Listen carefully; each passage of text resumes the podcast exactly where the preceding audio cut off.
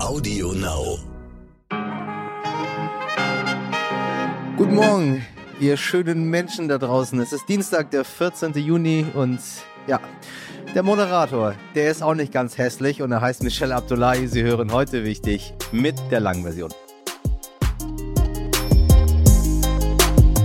Der Einsatz von Hunger als Waffe. Nicht wenige werfen das gerade dem russischen Präsidenten Wladimir Putin vor, denn die russische Armee hindert die Ukraine daran, ihren Weizen in großen Mengen auszuliefern. Damit beeinflusst Russland die Lage auf dem Weltmarkt und schafft eine noch größere Abhängigkeit, gerade bei ärmeren Staaten auf dem afrikanischen Kontinent. Russland bietet dann Hilfe an, erwartet dafür aber auch politische Zustimmung.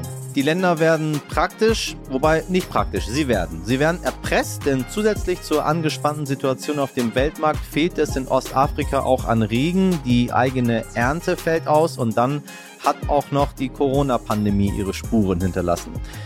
Das alles nennt mein Kollege Mark Görgen den perfekten Sturm, der sich da zusammengebraut hat. Gleich ordnet uns Mark die akuten Probleme mit dem Weizen ein und erklärt die Zusammenhänge mit dem Ukraine-Krieg. Und er sagt außerdem, Putin schaffe in Afrika eine zweite Front. Der russische Präsident holt sich die Zustimmung bei den Ärmsten der Armen. Wie er das meint, gleich mehr dazu.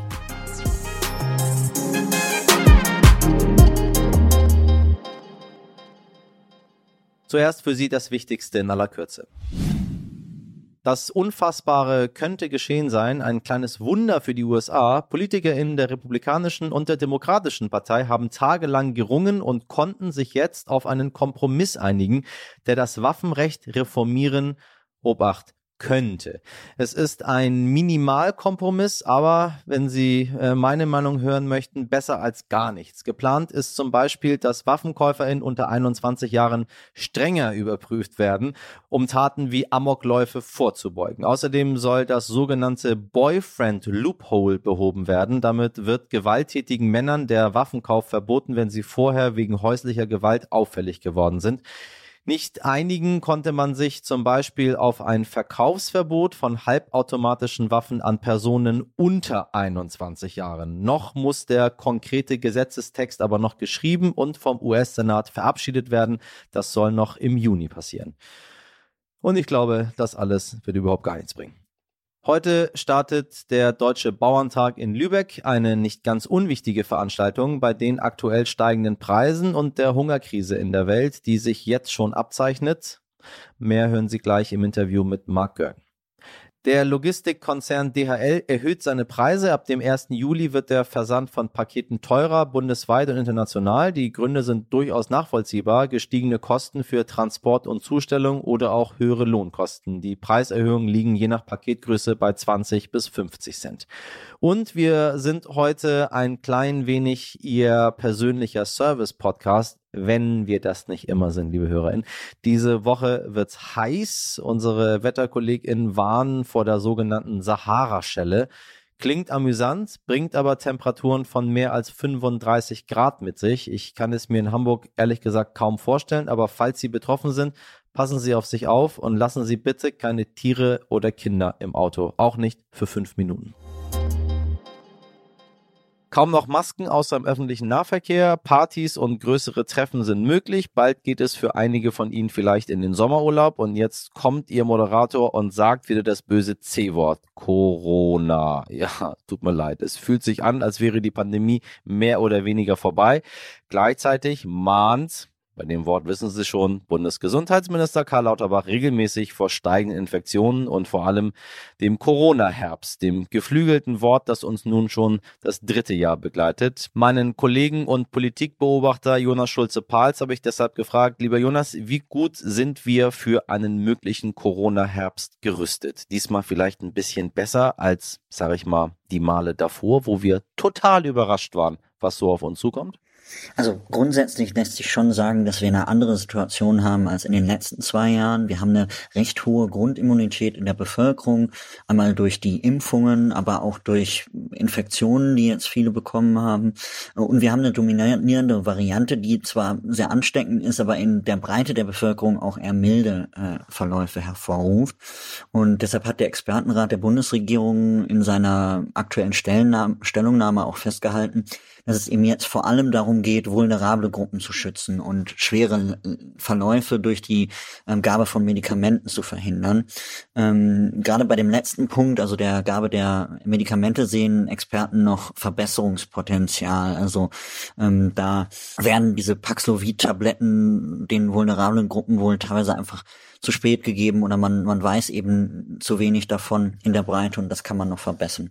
Allerdings kann eben auch niemand verlässlich vorhersagen, welche Virusvariante dann im Herbst dominant sein wird und deshalb mahnen Experten ähm, das Monitoring der, der Virusvarianten zu verbessern. Das heißt, dass man eben noch mehr Proben sequenziert oder die Proben gezielter auswählt, um einen breiten Querschnitt der Bevölkerung zu haben und dann auch früh äh, die Ausbreitung von äh, gewissen Varianten in Deutschland ähm, beobachten zu können. Äh, Im vergangenen Jahr wurden ja die kostenlosen Bürgertests zwischendurch abgeschafft und die Impfzentren äh, abgebaut. Diesen Fehler hat man dieses Jahr nicht begangen. Ähm, und es kann nach Einschätzung der Experten auch gut sein, dass die STIKO im Herbst eben nochmal eine Impfempfehlung für über 60-Jährige ausspricht. Einfach, dass man sozusagen dann nochmal einen frischen Impfschutz hat für unter 60-Jährige. Die sollten eigentlich mit den drei Impfungen und einer möglichen äh, Infektion auch gut geschützt sein für den Herbst müssen wir wieder mit Maßnahmen rechnen. Also so ganz genau lässt sich das noch nicht sagen. Ich habe ja bereits erzählt, dass sich auch der Expertenrat keine genaue äh, Voraussage zutraut, welche Virusvariante im Herbst dominant sein wird. Die Wissenschaftler haben drei Szenarien entwickelt. Im günstigsten Fall haben wir eine Variante, die weniger krank machen ist als Omikron. Dann bräuchten wir wohl kaum Maßnahmen. Ähm, das Basisszenario geht davon aus, dass wir eine Mutation bekommen, die ähnlich krank machen ist wie Omikron. Äh, das würde dann zu einer moderaten Belastung der Intensivstationen führen, aber er hätte auch viele Arbeitsausfälle zur Folge und deshalb sagen die Wissenschaftler, äh, seien dann Maskenpflicht und Abstandsgebote in Innenräumen äh, notwendig. Im ungünstigsten Fall haben wir eine Variante, die krankmachender ist als Omikron. Das würde dann zu mehr schweren Verläufen führen und auch zu einer starken Belastung des Gesundheitssystems. Und dann könnten die Maßnahmen, Maskentragen, Abstandsgebote erst im Frühjahr zurückgefahren werden. Ähm, so der Expertinnenrat. Mm, die Wissenschaftler fordern in jedem Fall eine solide rechtliche Grundlage für mögliche Schutzmaßnahmen und genau darüber streitet eben die Politik. Das aktuelle Infektionsschutzgesetz läuft am 23. September aus. Jetzt gibt es eben zwei Diskussionen. Die äh, eine dreht sich darum, wie schnell ja, einigt man sich auf ein neues. Die Grünen drängen darauf, das noch vor der Sommerpause zu tun. Die FDP will erst das Gutachten von so einer Kommission abwarten, die die bisherigen Maßnahmen wissenschaftlich evaluiert. Und die zweite Diskussion dreht sich eben darum, wie umfassend äh, wird dann der Werkzeugkasten sein, der ähm, das Infektionsschutzgesetz dann zur Verfügung stellen wird. Genau. Und wie ist aktuell so, sagen wir mal, die Stimmung in der Bundesregierung? Ich glaube, man kann schon sagen, dass die Stimmung in der Ampel insgesamt angespannt ist. Es gibt ja mehrere Themen, über die aktuell diskutiert wird. Die äh, Debatte um das Infektionsschutzgesetz kommt ja im Halbjahrestakt äh, quasi immer wieder auf, weil diese ähm, Gesetze ja zeitlich begrenzt sind. Aber auch bei anderen politischen Fragestellungen ist offensichtlich geworden, dass man unterschiedlicher Meinung ist. Also wenn es darum geht, ähm, die Gewinne von äh, Unternehmen zu besteuern, die jetzt in der Krise sehr stark profitiert haben. Da gibt es unterschiedliche Auffassungen. Die Grünen und die SPD befürworten das, die FDP lehnt das ab. Ähnlich äh, war es bei dem Vorschlag von äh, Bundesarbeitsminister Hubertus Heil, ein gestaffeltes Klimageld äh, einzuführen zur Entlastung der Bürger. Hm, auch das hat die FDP kritisch gesehen und ja, auch bei den Waffenlieferungen war man ja ähm, immer wieder unterschiedlicher Meinung und Meinung und hat sich aneinander gerieben. Deshalb ist die Ampel derzeit eher auf der Suche nach Gemeinsamkeiten ähm, und, und zeigt öffentlich doch eher, ähm, dass sie bei vielen Themen unterschiedlicher Meinung sind. Ganz lieben Dank, Jonas Schulze-Peitz. Wie gehen die afrikanischen Länder mit dem Import und Export von Getreide um? Auch mit dieser Frage beschäftigt sich die zwölfte Ministerinnenkonferenz der Welthandelsorganisation. Die tagt noch bis Mittwoch in Genf. In unserer Montagsfolge habe ich Ihnen dazu schon einige Details erzählt. Anders ist natürlich der Krieg in der Ukraine, bei dem auch mit der Waffe Hunger gekämpft wird. Ursprünglich haben die Ukraine und Russland mal 30 Prozent des gesamten Weizens auf der Welt exportiert. Nun versucht Russland, sich mit der Blockade der Ukraine auf dem Weltmarkt noch mehr Bedeutung zu erkaufen. Mein Kollege Mark Görgen war lange Korrespondent in Südafrika und spricht davon, dass der russische Präsident Wladimir Putin neben der Ukraine eine zweite Front aufbaut, nämlich in Afrika. Der Kampf um Weizen ist auch ein Kampf um Macht und so ist es auch nicht verwunderlich, dass einige afrikanische Staaten immer noch an der Seite Seite Russlands stehen. Mein verehrter Kollege Dimitri Blinski hat mit Mark Görgen gesprochen. Guten Morgen, Marc, ich grüße dich. Hallo. Guten Morgen, grüße dich. In vielen Ländern Afrikas äh, müssen Menschen jetzt noch mehr hungern. Äh, die Hungerkrise spitzt sich immer weiter zu. Wie sehr hängt das jetzt mit der Ukraine zusammen? Kannst du uns die Zusammenhänge noch ein bisschen erläutern? Das sind ja ganz spannende Zusammenhänge, weil der Getreidemarkt, den es ja vor allem dann zu betrachten gibt, ist ja ein weltweiter Markt. Das heißt, es gibt momentan oder es gab vor allem zwei große Länder, die Weizen importiert haben oder exportiert haben. Das sind die Ukraine und Russland. Die stellten fast ein Drittel des gesamten weltweiten Getreidemarktes. Und äh, der ukrainische Teil ist fast komplett weggefallen in den letzten Monaten. Das heißt, viele Länder, die bis dahin immer über das Asowsche Meer, das Mittelmeer, den Suezkanal Getreide aus den Häfen der Ukraine nach Mombasa oder nach Port Suez äh, gebracht hatten, bekommen jetzt fast kein Getreide mehr. Und äh, obwohl die Speicher noch ganz okay gefüllt sind von letzten Jahren, hat das eben zu drastischen Preissteigerungen geführt und die Menschen haben kaum mehr das Geld für Essen zu bezahlen. Was ich so interessant finde, du hast gerade gesagt, ein Drittel. Hm, ich habe den äh, russischen Außenminister Lavrov gehört. Letzte Woche, glaube ich, muss es gewesen sein. Der hat die Rolle der Ukraine, was so die die die ähm, Versorgung mit Weizen angeht, komplett runtergespielt und hat, glaube ich, davon gesprochen, es sei ja weniger als ein Prozent des Weltmarktes, was die Ukraine dazu beiträgt. Und man solle ja jetzt diese Rolle der Ukraine, was den Weizenexport angeht, nicht zu überbewerten. Ist dir das auch aufgefallen, dass Russland da versucht, so die, die Rolle der Ukraine da auch runterzuspielen? Na klar, es ist ja auch in ihrem Interesse, das runterzuspielen, weil sie wollen ja nicht als die Bösen dastehen, offiziell die, die Welt quasi in Mitleidenschaft ziehen für ihren mörderischen Krieg in der Ukraine. Wir müssen aber sehen, dass zum Beispiel das World Food Program, was ja sehr viele Länder gerade in Ostafrika versorgt, immer dort, wenn es dort zu eng wird, bezieht einen sehr, sehr großen Teil seiner Lieferung eben aus der Ukraine. Und man muss auch sehen, dass die Ukraine bis vor dem Krieg ähm, jeden Monat fünf Millionen Tonnen Weizen oder anderes Getreide exportiert hat. Mittlerweile kommen wir wieder auf ungefähr 1,7, 1,6 Millionen Tonnen, aber die werden unter großen, großen Anstrengungen erreicht. Das heißt, es geht per Zug Richtung Ostsee oder es geht über die Donau. Aber es fehlen einfach die großen Abfertigungen an den äh, Schwarzmeerhäfen wie Odessa oder Mikolajew, wo eben kein Schiff rausfahren kann. Und wenn Lavrov eben äh, die Rolle der Ukraine da runterdimmt, ist das ein ganz klares politisches Interesse von ihm.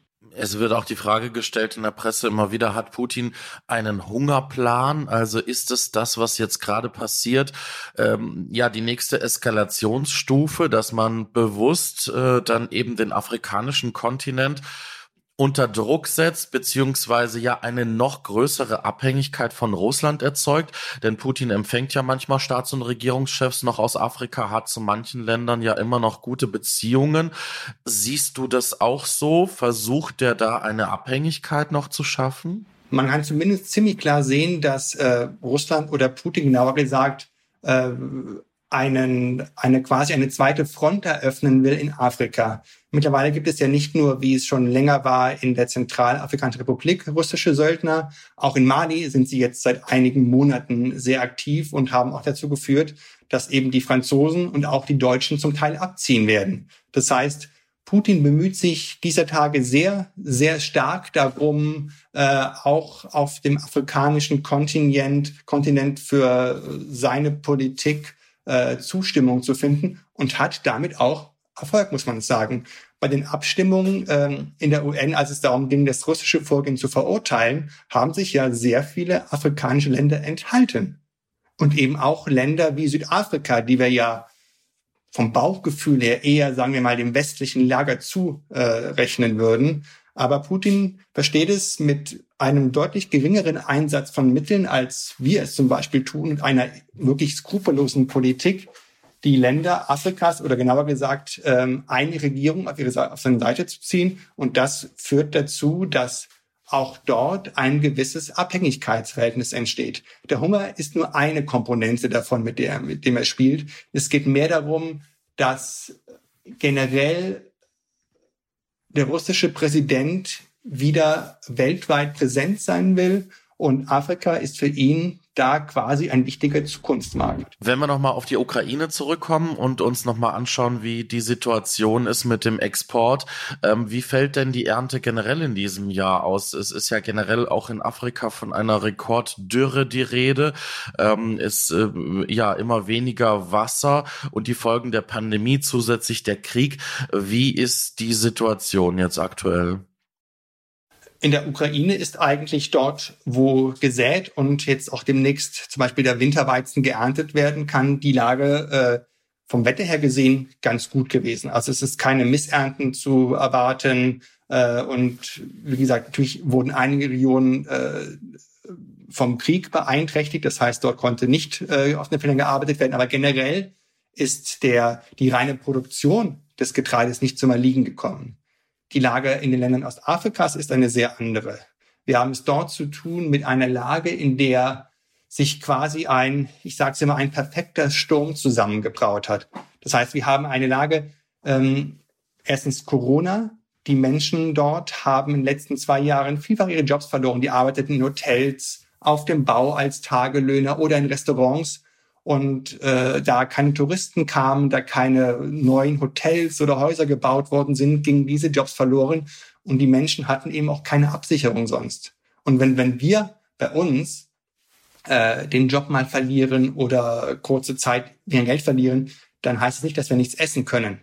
Dort aber in Ländern, in denen Menschen ohnehin von einem oder zwei Euro pro Tag leben müssen, heißt jeder Einkommensverlust auch eine Bedrohung der Existenz.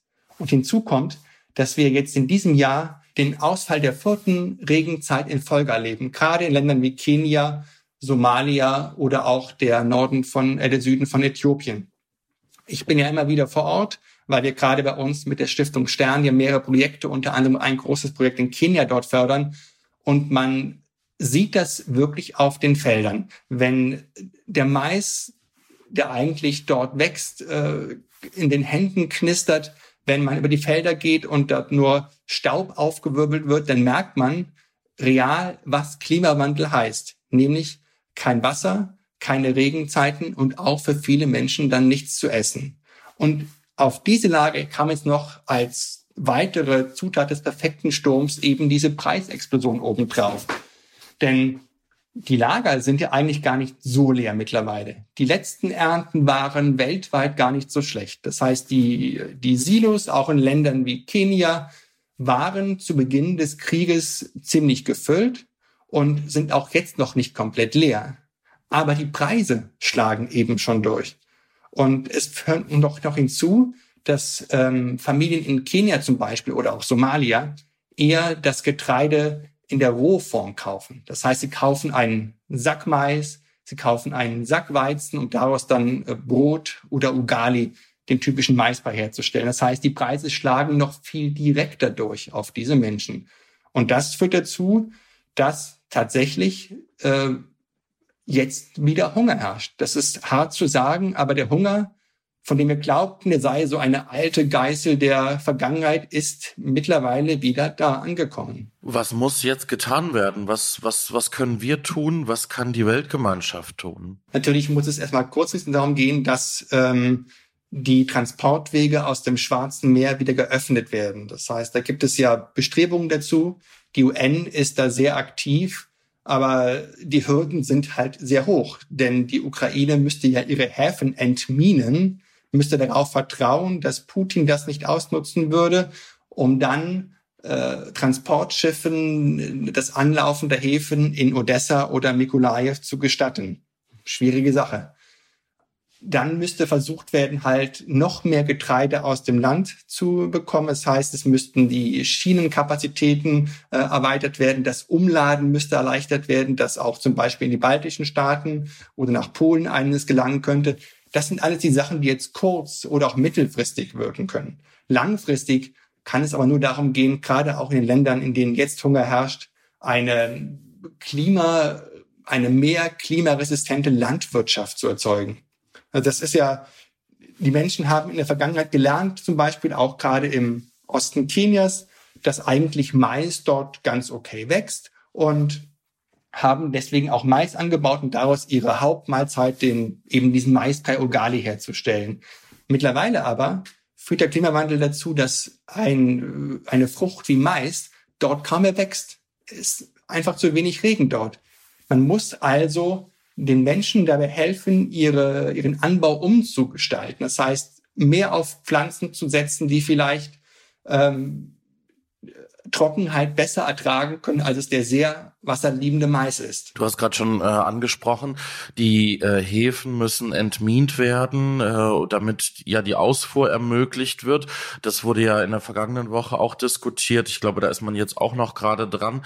Was was bedeutet das? Wie lange dauert sowas? Ähm, und ja, Vertrauen, wenn wir von Vertrauen gegenüber Russland sprechen, ich glaube, gerade in der jetzigen Situation ist das ist das auch sehr sehr schwer. Ich bin kein Militärexperte, ich kann äh, wenig dazu sagen, wie lange es da bräuchte, um die äh, von der Ukraine ja gelegten Minengürtel, um die Häfen äh, wieder so zu gestalten, dass man durchfahren könnte.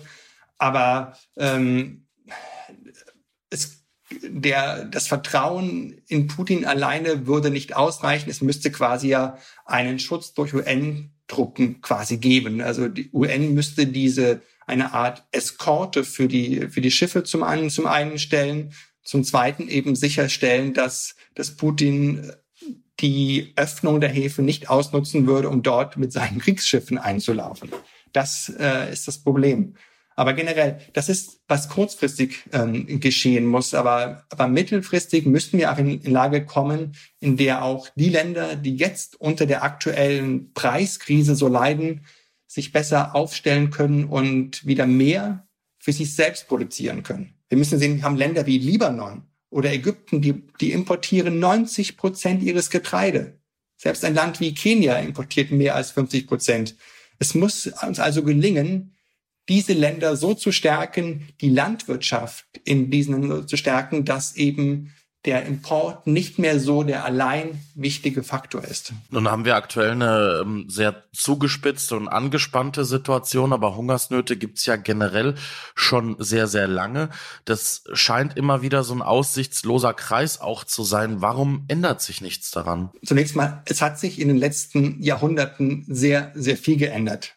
Wenn man mal den, den ganzen, das ganze große Panorama aufmacht. Noch vor zwei Jahrhunderten zum Beispiel, das ist ein sehr weiter Begriff jetzt, aber noch vor zwei Jahrhunderten brauchte es zum Beispiel, um ein Kilo amerikanischen Weizen zu produzieren, die, Arbeits, äh, die Arbeitszeit von zehn Minuten, rein rechnerisch gesehen. Mittlerweile ist es auf zwei Sekunden gefallen. Das heißt, ohne diese Mechanisierung, diese Hybridzüchtung, diese allgemeine Verbesserung der Landwirtschaft würde es uns auch nie gelingen, die acht Milliarden Menschen der Erde zu ernähren. Das heißt, wir haben in den letzten zwei, drei Jahrhunderten gewaltige Fortschritte gemacht. Und auch in einem mittelfristigen Bild sah es eigentlich ganz gut aus. Das heißt, die großen Hungersnöte der 70er und 80er Jahre, wir kennen die Bilder aus Äthiopien von damals, sind eigentlich nicht mehr oder waren eigentlich aus dem Bild verschwunden, muss sagen. Die Trendumkehr, die kam nur jetzt in den letzten, sagen wir, sechs, sieben Jahren. Plötzlich stieg nämlich die Zahl der Hungernden wieder an, nachdem sie eben Jahrhunderte und auch Jahrzehnte lang gesunken ist. Und das ist eben äh, auch auf den Klimawandel zurückzuführen. Wenn der Osten äh, Afrikas gerade ähm, eine Rekorddürre erlebt, wenn Regenzeiten in Folge ausfallen, dann sagen die aller, allermeisten Wissenschaftler, ja, wir erleben hier eine klare Folge des Klimawandels. Und das gepaart mit einer schwierigen Weltwirtschaft gepaart mit auch mehr Menschen, die ernährt werden müssen, das führt eben wieder zu Hungersnöten. Im Moment keine guten Aussichten, aber Marc, vielen lieben Dank dir für den Einblick und ähm, ja, dass wir uns da mal ein Bild verschafft haben. Dankeschön. Gern geschehen. Vielen Dank an meine Kollegen Marc Görgen und Dimitri Blinski. Heute nicht ich. Lecker und Punkt. Klingt so ein bisschen wie eine Drohung. Also du findest das jetzt lecker und dann keine Diskussion. Könnte man so verstehen, denn viel Auswahl haben die Menschen in Russland ja nicht mehr, wenn sie Lust haben auf Fast Food. Sagen einige Gott sei Dank, aber Fast Food ist irgendwo auch ein Grundrecht. Lecker und Punkt ist das neue russische McDonald's. Es sieht eigentlich alles so aus wie früher, nur das große M ist verschwunden. Stattdessen gibt es jetzt ein Logo mit zwei Strichen und einem Punkt also einem Patty quasi und zwei äh, äh, Brötchendingern dazwischen, darüber, wo immer sie möchten. Die erste Filiale mit äh, ganz ähnlichem Angebot wie auch beim McDonald's hat in Moskau wieder eröffnet. Die anderen 825 Standorte im Land sollen auch noch nachziehen. Der Eigentümer Alexander Govor musste sich übrigens dazu verpflichten, die mehr als 60.000 Angestellten der alten Burgerkette zu den gleichen Konditionen weiter zu beschäftigen und das mindestens zwei Jahre lang. Ob das Konzept nun aufgeht oder nicht, Punkt. Ja, so ist das nun in Putins Russland. Mal schauen, ob Lecker und Punkt auch wirklich gut ankommt bei den Russen. Aber es ist doch schon interessant. Auf der einen Seite werden die USA als großer Feind aufgebaut und auf der anderen Seite scheint die Sehnsucht nach amerikanischem Fastfood doch so groß zu sein. Übrigens hat der Betreiber schon angekündigt, es könne passieren, dass der eine oder andere Burger mal nicht verfügbar sein wird, weil man Probleme mit dem Import von Waren hat. Es wird einfach das gegessen, was aus der Fritteuse kommt. Und Punkt. Na dann, guten Appetit.